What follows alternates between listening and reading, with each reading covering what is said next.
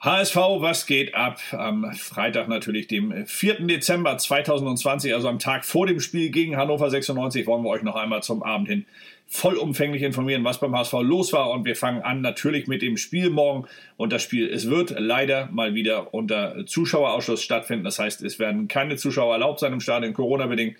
Es ist allen bekannt wird das Stadion also leer sein. Und Daniel Thun sprach davon, wie wichtig eine vollbesetzte Nordtribüne für die Mannschaft sein könne, dass sie alleine die Mannschaft immer wieder tragen könne. Und natürlich würde das jetzt fehlen. Auf der anderen Seite versuchte er auch das Beste aus, dem, ja, aus der schwierigen Situation zu machen und sprach davon, dass ein leeres Stadion wiederum gut sei, um auf dem Platz besser zu kommunizieren, sowohl von außen an die Mannschaft heran als auch natürlich auf dem Platz untereinander. Und er sagte, das könne durchaus ein Vorteil sein. Wahrscheinlich bezog das ein wenig darauf, dass zuletzt ja einige Automatismen und vor allem Spielabläufe nicht ganz so äh, funktionierten, wie sie im Training hätten funkt oder funktioniert hatten und vor allem auch im Spiel dann am Ende funktionieren sollten. Dass es nicht so funktioniert hat, hat man gesehen. Man hat im November kein Spiel gewinnen können beim HSV. Zwei Remis, zwei Niederlagen konnte man nur einfahren.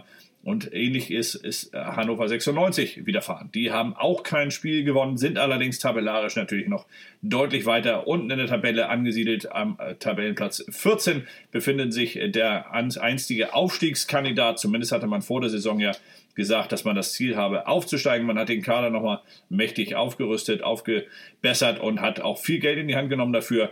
Und jetzt befindet man sich in einer Krise, die Kenan Kotschak der Trainer der Hannoveraner äh, zwar noch nicht so anerkennen wollte. Er sprach davon, man würde sich früher oder später dafür belohnen, dass man so einen hohen Aufwand betreibt.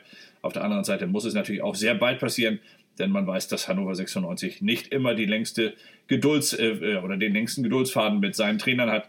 Das kennt man hier in Hamburg natürlich noch etwas krasser, aber in diesem Fall ist es jetzt auf Hannover 96 bezogen, denn beim HSV ist man auf Tabellenplatz 3.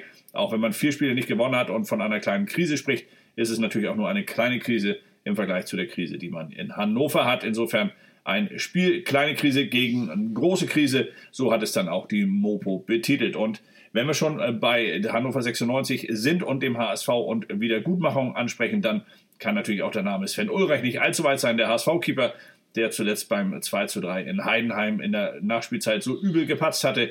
Er möchte hier in Hamburg Wiedergutmachung betreiben mit einem guten Spiel gegen Hannover 96 sollte ihm das auch durchaus möglich sein. Er hat vorher gut gespielt, er hatte diesen Aussetzer gegen Heidenheim, aber den werden wir ihm nicht lange vorwerfen. Ganz im Gegenteil, wir hoffen einfach darauf, dass er morgen gegen Hannover 96 wieder seine alte Leistung abrufen kann und dass er vielleicht hier und da dann sogar noch einen Punkt, beziehungsweise natürlich am Ende die drei Punkte festhält, denn nur diese drei Punkte, um die kann es morgen für den HSV gehen. Dass es darum gehen kann, auch inhaltlich, der HSV dazu in der Lage ist. Das sagt Moritz Heyer. Er sprach davon, dass die Mannschaft besser drauf sei, als es vielleicht viele von außen so sehen würden. Er sprach vor allem über den Trainer und sagte, dass der Trainer der Mannschaft vorleben würde, worauf es ankäme. Er arbeite hart. Er würde zeigen, dass harte Arbeit am Ende dann auch belohnt würde und vor allem das ist auch ganz wichtig, was jetzt unsere letzten Blogs betrifft, vor allem natürlich auch den von Dr. Olaf Ringelmann.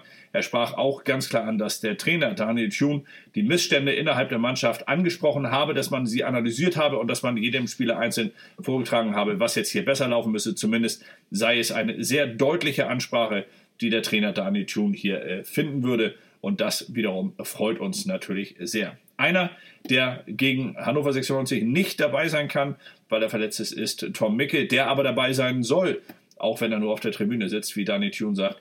Denn äh, Tom Micke gilt als ganz, ganz wichtiger Faktor innerhalb der Mannschaft, ein Stimmungsbarometer, ein Mann, der nicht nur in der Kabine moderiert, sondern der vor allem auch motiviert und dementsprechend hofft der Trainer Danny Thune darauf, dass Tom Mickel möglichst schnell wieder möglichst nah an der Mannschaft sein kann. Ob er vielleicht morgen schon von der Tribüne aus äh, zugucken kann, ob er da dabei sein kann, das ist noch offen. Aktuell laboriert er ja an einer Bauchmuskel, an einer Muskelfaserriss in der Bauchmuskulatur und fällt noch bis Jahresende aus. Dennoch, das sagte Danny Thune heute, hoffe er, dass er Tom Mickel möglichst nah an die Mannschaft heranbekomme und sie dort auch halten kann.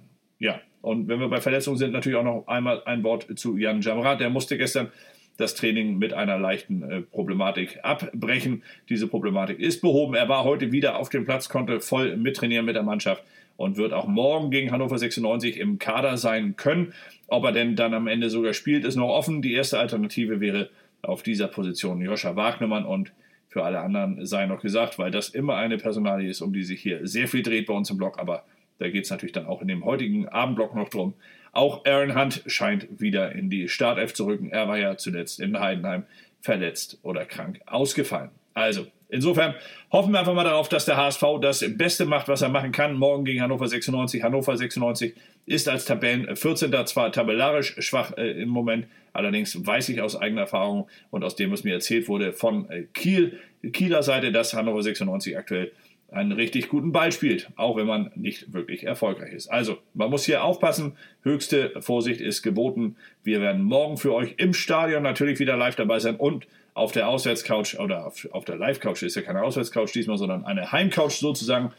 Heißt bei uns Live-Couch und äh, da werden euch Yannick und Kevin wieder durchs Programm führen und mit euch zusammen in dieses Spiel schauen, mitfiebern, mitleiden und am Ende hoffentlich dann auch mit jubeln. Ich werde mich immer wieder aus dem Stadion dazuschalten und hoffe, dass ich euch dann einen Dreier hier aus dem Volksparkstadion mitbringen kann. Also, einen schönen Abend, genießt ihn, wo auch immer ihr seid, was auch immer ihr macht und vor allem bleibt gesund. Das ist das Wichtigste.